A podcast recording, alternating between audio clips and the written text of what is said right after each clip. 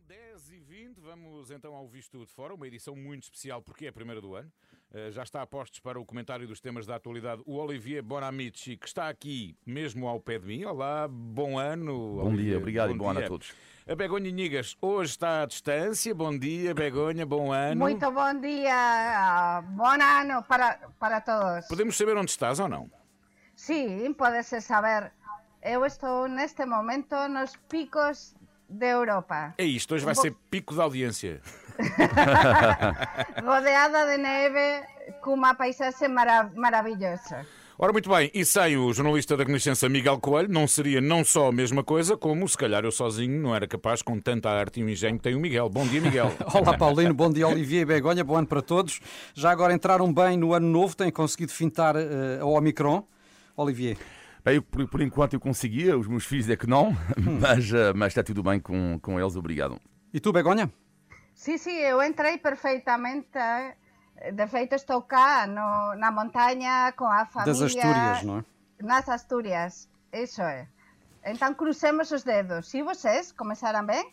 Sim, muito obrigado. Muito começámos bem, começámos bem, bem, este obrigado. novo ano, que todos esperemos eh, que uh, arrume de vez esta questão da pandemia e, uh, claro, que a Covid uh, vai ser um dos temas fortes desta primeira edição do ano do Visto de Fora. Muito bem, vamos então avançar neste Visto de Fora, mas deixem-me primeiro recordar que o programa é uma parceria da Renascença com a Euronet, a, a rede europeia de rádios.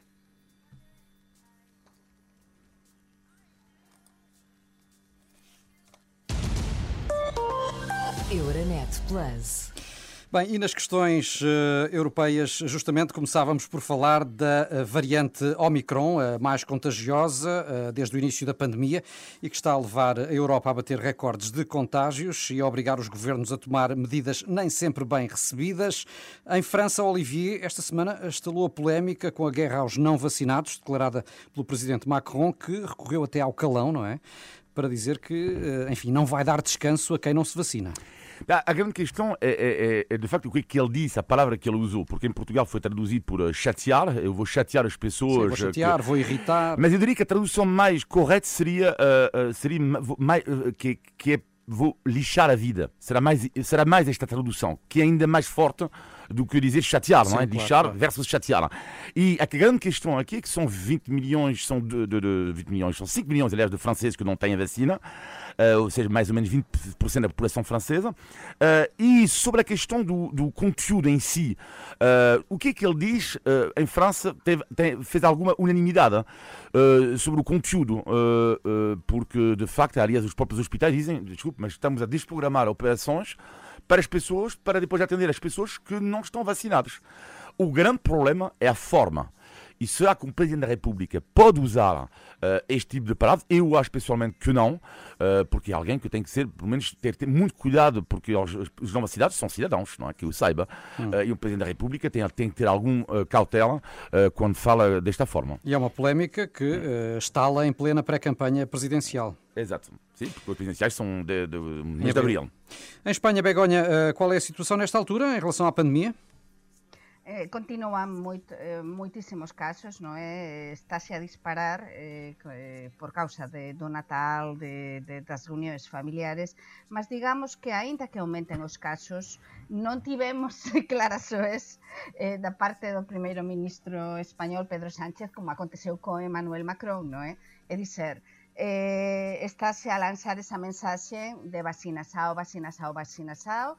A vacina sao está a coger moito ben, a vacina sao de crianzas, como acontece en Portugal, e tamén a vacina sao da terceira dose, a dose de, de reforzo, non é? Por exemplo, agora en as Asturias onde me encontro, tamén é unha das comunidades autónomas de España onde, onde máis persoas vacinadas xa, mas, eh, mas sin dúbida as declaracións do Macron eh, chegaron tamén até cá, non é? Eh, porque, porque pode ser até un exemplo, esperemos que non, para o resto dos líderes, non é? Eh? Porque xa estamos a chegar ao ponto de, de tentar de amenaz, amenazar e, e, e os propios gobernantes amenazar as, as persoas non vacinadas, non é? Eh? Para, eh, para entrar em determinados locais ou fazer uma vida normal. Ameaçar, uh, e mais do que isso, porque em Itália uh, foi tornada mesmo obrigatória a vacina para maiores de 50 anos, Sim, com multas pesadas é. para quem não se vacinar. pode ser um recurso cada vez mais frequente, este do recurso à vacinação obrigatória? Sim, sim, sem dúvida. Eu acho que, que estamos nesta fase.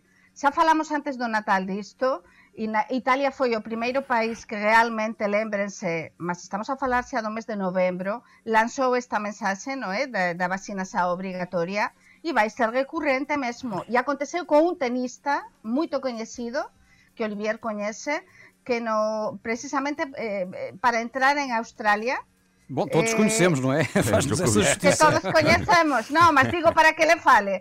Mas que para entrar precisamente na, na Austrália impediram tudo precisamente por não estar vacinado, não é? Sim, porque eu acho que, que, o que está a acontecer a Djokovic uh, reflete uh, um pouco o que está a acontecer uh, em outros sectores de atividade para os não vacinados, porque presumimos que Djokovic não seja vacinado. Agora, em relação à questão da Itália, o que é super interessante, no caso italiano, é ver que, ok, obrigação, de uma certa forma, vacinar para as pessoas com mais de 50 anos. O que é interessante porque a Itália é um país onde há muitos idosos, aliás, um italiano em cada dois tem mais de 50 anos. Mas o é que eu achei inacreditável no debate na Itália é que chegou a ser equacionado, chegou a ser equacionado, a, a obrigação da vacina, podem ouvir bem, porque isto é uma medida inacreditável, para até fazer as suas compras no supermercado. Uh, depois foi, foi rejeitado, mas estamos a chegar aos, a este ponto. Uh, foi uma proposta, depois não houve consenso e tudo isso, mas quando chegas ao ponto de equacionar quem não tem vacina não pode fazer as suas compras, então estamos a ver uh, que o debate está mesmo aceso. Hum. É e depois que... que... temos, depois temos que a maior parte dos contagiados, pelo menos em Espanha, já se fizeram vários estudos e são maiores aproximadamente entre 20 e 30 anos son as persoas, o maior número de contágios neste momento na Espanha, non sei no resto dos países. Sim, mas Portanto, no caso de Itália eu vinha sublinhar esse facto, uh, é dos países que está a registrar o maior número de óbitos uh, per capita na, na, nesta vaga da pandemia, uh, com bem mais de 200 mortes por dia, o que já é de facto um número Muitíssimo. muito elevado e que uh, justificará, na opinião das autoridades italianas também, uh, medidas mais uh, musculadas. E foi precisamente em plena vaga da, da, da pandemia, esta nova vaga provocada pela Omicron, que arrancou a presidência francesa da União Europeia, a 1 de janeiro sendo pelo meio, como referimos há pouco, vamos ter as eleições presidenciais. Olivier, quais são os grandes desafios para, para Macron? Os desafios eh, europeus eh, e como é que eh, ele vai tentar compaginá-los com a campanha interna? Para já, o que é ótimo para a Europa é que Macron está em campanha em França. O que é ótimo, ainda não entrou oficialmente, mas é ótimo porquê? Porque o Macron vai tentar, em três meses, ter o máximo de resultados ao nível europeu, para depois aproveitar disto para a sua eventual reeleição no mês de abril. Portanto, isto é o primeiro ponto. Segundo ponto, em relação às prioridades, eu acho que há uma em particular, há várias, mas eu diria uma que são as regras do jogo ao nível orçamental, porque sabemos que uh, as regras são, estão suspensas até uh, eh, 2023 por causa da, da pandemia.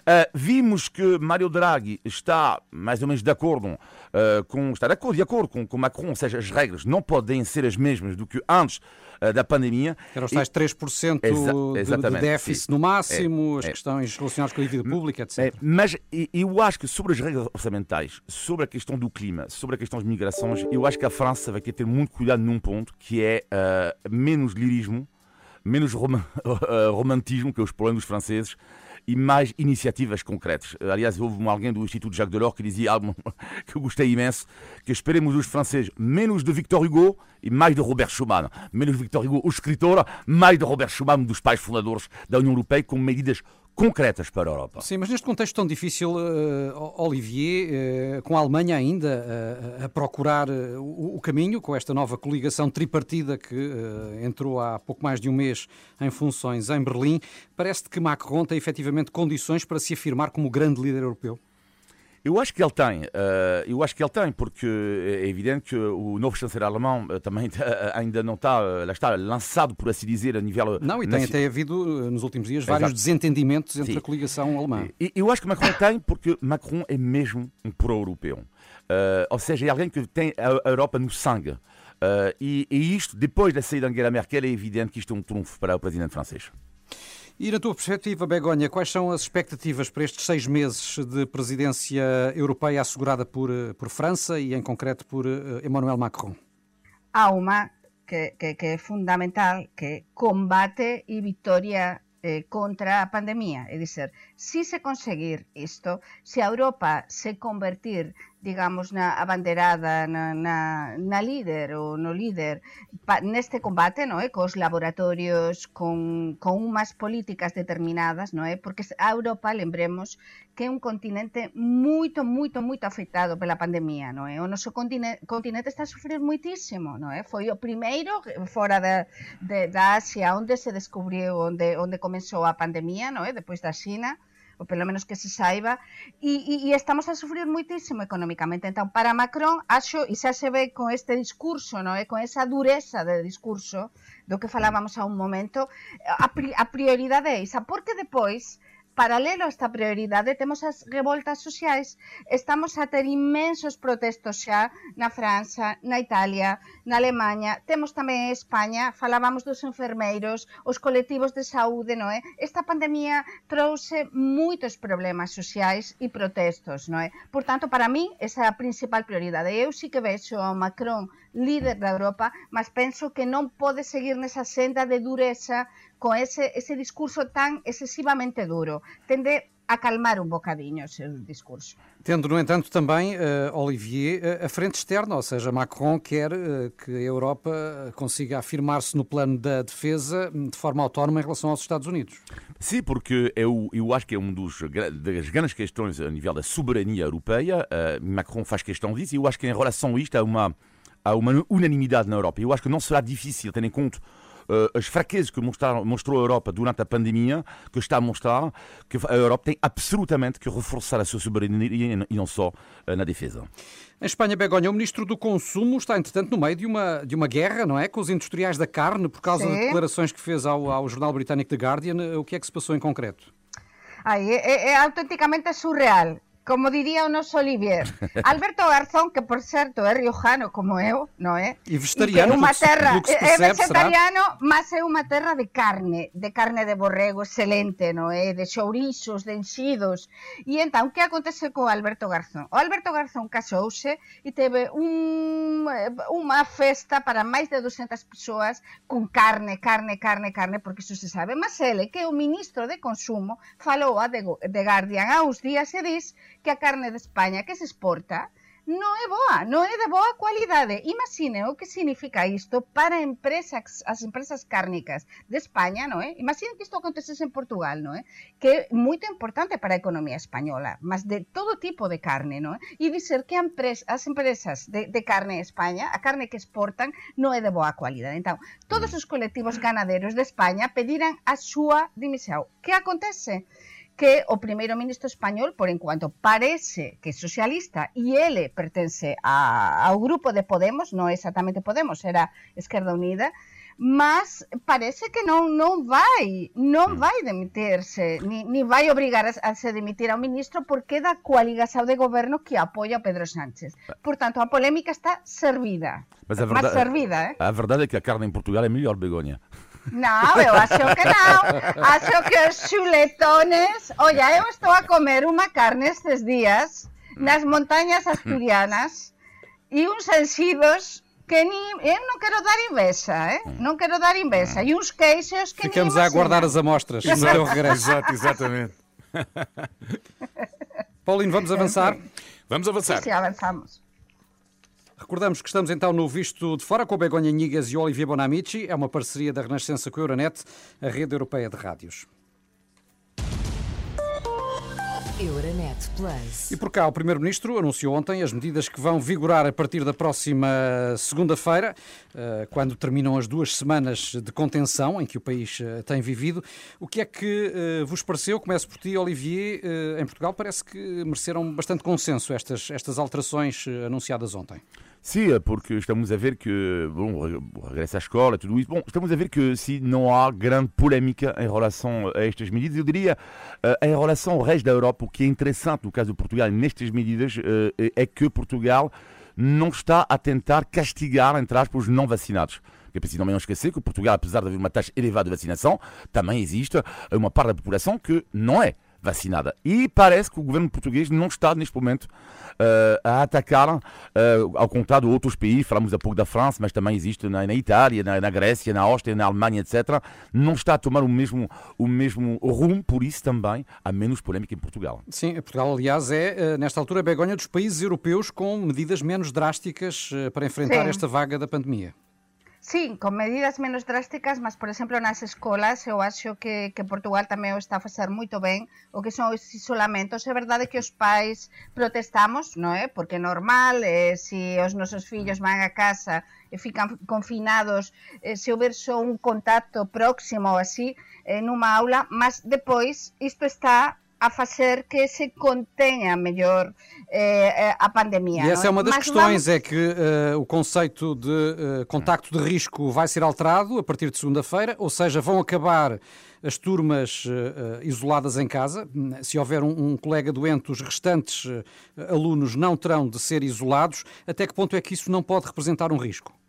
Pois vamos ver, en España isto xa se faz eh, desde sempre, dizer, desde de, en todos os momentos de, da pandemia, nos últimos tempos, é o que está a vigorar neste momento, por, por iso estaba a explicar isto, que non, non había medidas tan fortes como en Portugal, por iso eu non quero avanzar nada, e dizer, vamos ver a partir de próxima semana como é que coge todo, porque lembremos que os contagios que surxiden eh, precisamente nestes días e nos próximos días eh, tamén van ser decisivos para ver e os que, e os que van a acontecer tamén de aquí a fin de xaneiro cando a vida volte á normalidade e todas estas contenções non se xen tan rígidas, tan fortes, non é? Entón, até fin de xaneiro vamos ter eh, momentos de incerteza, eu penso, de subida e baixada, a ver que o que acontece, non é? Con isto. E a redução do período de isolamento uh, vai permitir também, uh, Olivier, libertar muitas uh, pessoas, muitas dezenas de milhares de pessoas que têm estado em casa e a afetar alguns setores de atividade. Pode ser eh, uma forma de responder justamente a esta dificuldade com que muitas empresas já se estavam a debater, porque grande parte dos trabalhadores eh, estão de facto em isolamento. Sim, e eu acho que isto não podia continuar assim. Não podia. Uh, pronto, é, é óbvio, o governo, como em outros países, teve que se adaptar à situação e os dados que nós temos em relação ao Micron ah, mas não pode continuar. Vou-vos dar um exemplo concreto, não é um trabalhador, mas podia ser um trabalhador perfeitamente, que é o caso do meu filho. Porquê? Este exemplo é interessante. O meu filho teve, portanto, o Covid por causa, uh, entre por causa, uh, coitado da irmã dele, uh, e ficou 10 dias, acho eu, uh, já, já estou perdendo os dias do isolamento mas pronto, vamos dizer 10 dias. Logo a seguir apanhou o Covid. 7 dias. Agora basta ele, vamos imaginar um caso de contacto, se ele seja caso de contacto, mais 7, ou seja, o meu filho já está há 17 dias em casa uh, fechado.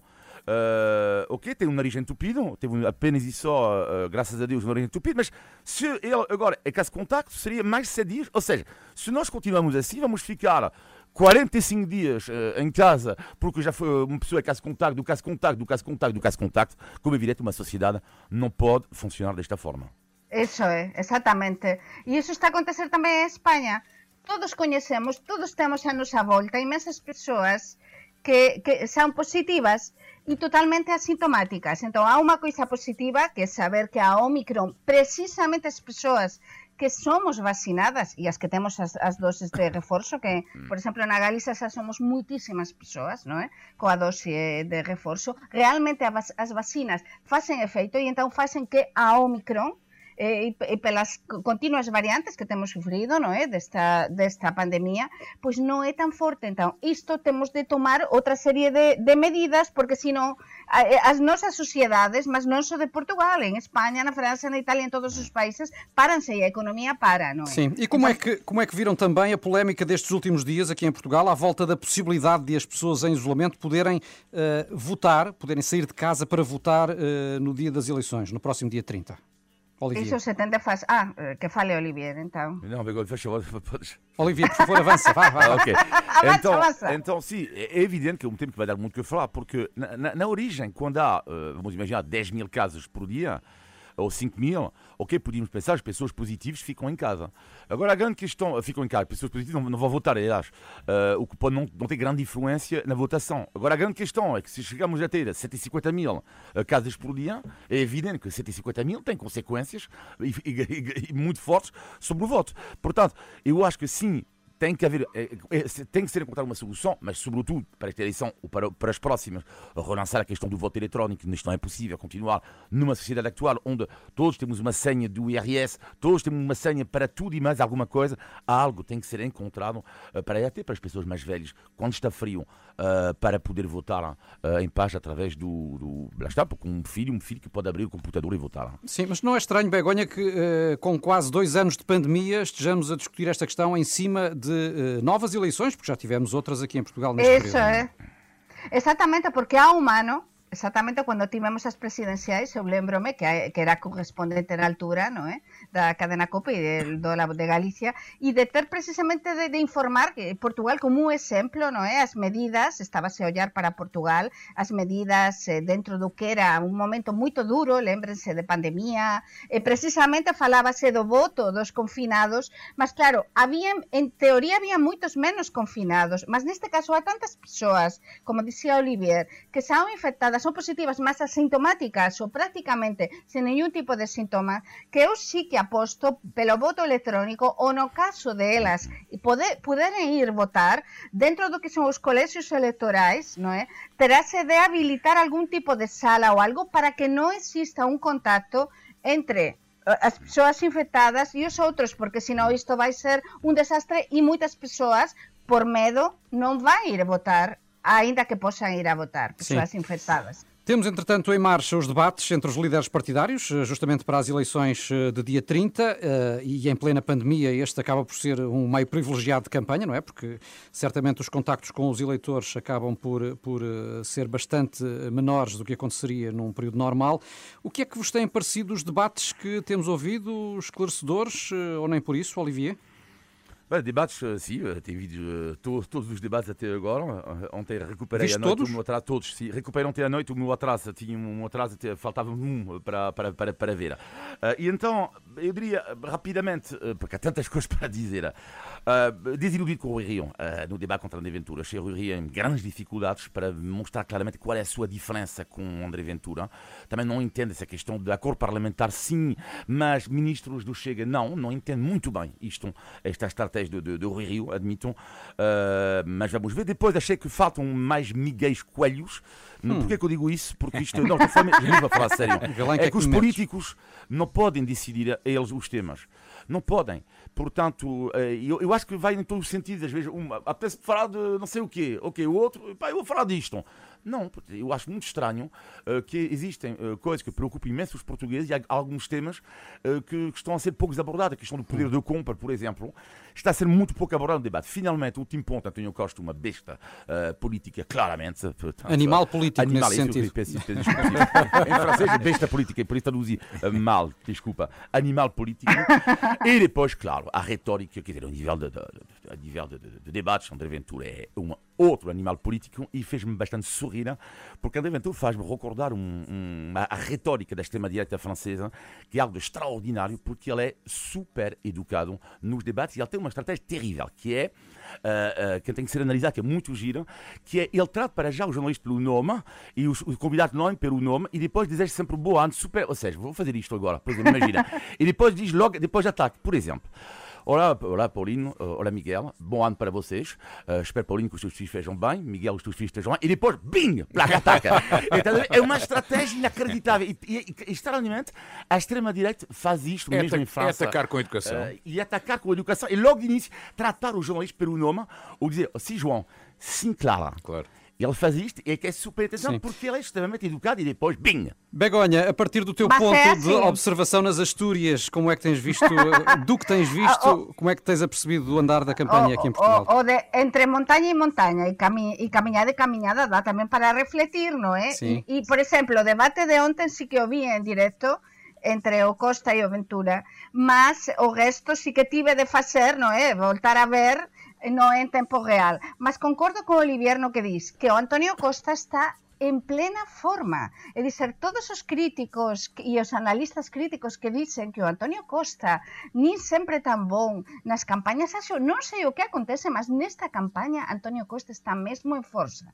E aínda non vimos ao río, ese río en forza que tanto se dis que gaña nas distancias curtas e, e na campaña electoral, aínda non vimos ese río e tamén concordo con Olivier con o de Ventura, porque Ventura e os xornalistas sabemos, e os xornalistas que temos tido encontros con ele e o temos entrevistado, ele é moito educado. E como diz Olivier, é perigoso porque os outros líderes de extrema direita de Europa non son así, non teñen esa maneira de ser. Então, em Portugal temos uma frase que é quem o ouve não leva preso, não é? Ah, mas depois lança e, e ganha, ganha nos debates. Muito bem. É? Muitas vezes. Uh, se me permitem, a minha opinião enquanto cidadão votante, eu acho é que o tempo, a duração dos debates são pouco esclarecedores.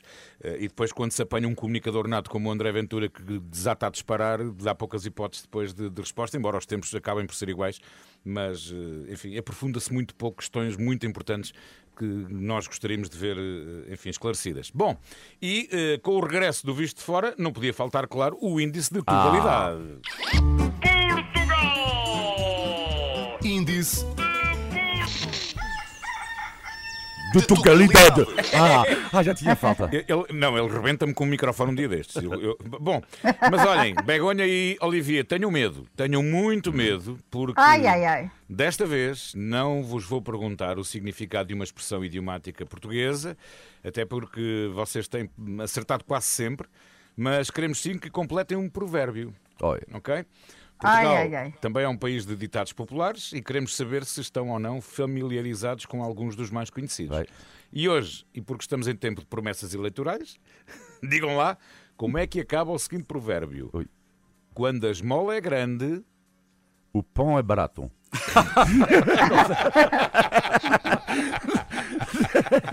não sei, inventei agora. Essa faz-me lembrar a outra chuva em novembro, Natal em dezembro. Begonha, quando a esmola é grande. É, não assim, sei. Quando a esmola é grande. Sim, é, quando a esmola é grande.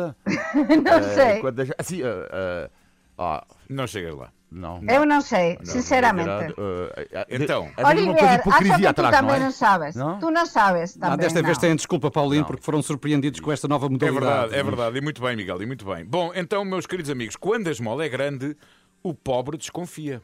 Ah, sim, eu já tinha, ah, ah já não tinha, eu não sabia. E o que é que isso quer dizer? Significa que é difícil sim. acreditar quando a generosidade é excessiva. E no caso da campanha, podemos dizer quando as promessas são muitas, o eleitor desconfia, não é verdade? Hum, ok. Muito bem, Miguel. Índice de Tugalidade. Faltam 3 minutos para as 11 horas. Antes de fecharmos, temos ainda, como sempre, o positivo e o negativo da semana, na opinião dos nossos comentadores. Vamos ao negativo, Begonha.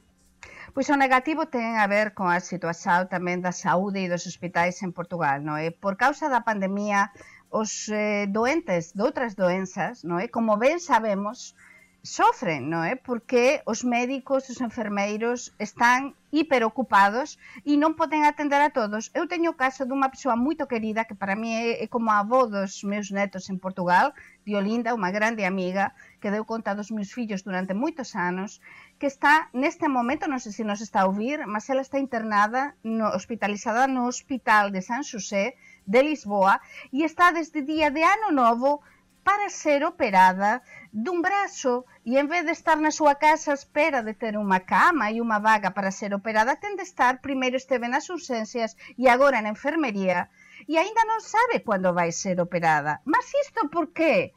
Por que este descontrolo? Por que ela ten de ficar no hospital e podía esperar en casa? E pode... Precisamente porque está a tentar procurar un espazo para ela, mas non ten sentido isto. Há moitas coisas que teñen de mudar.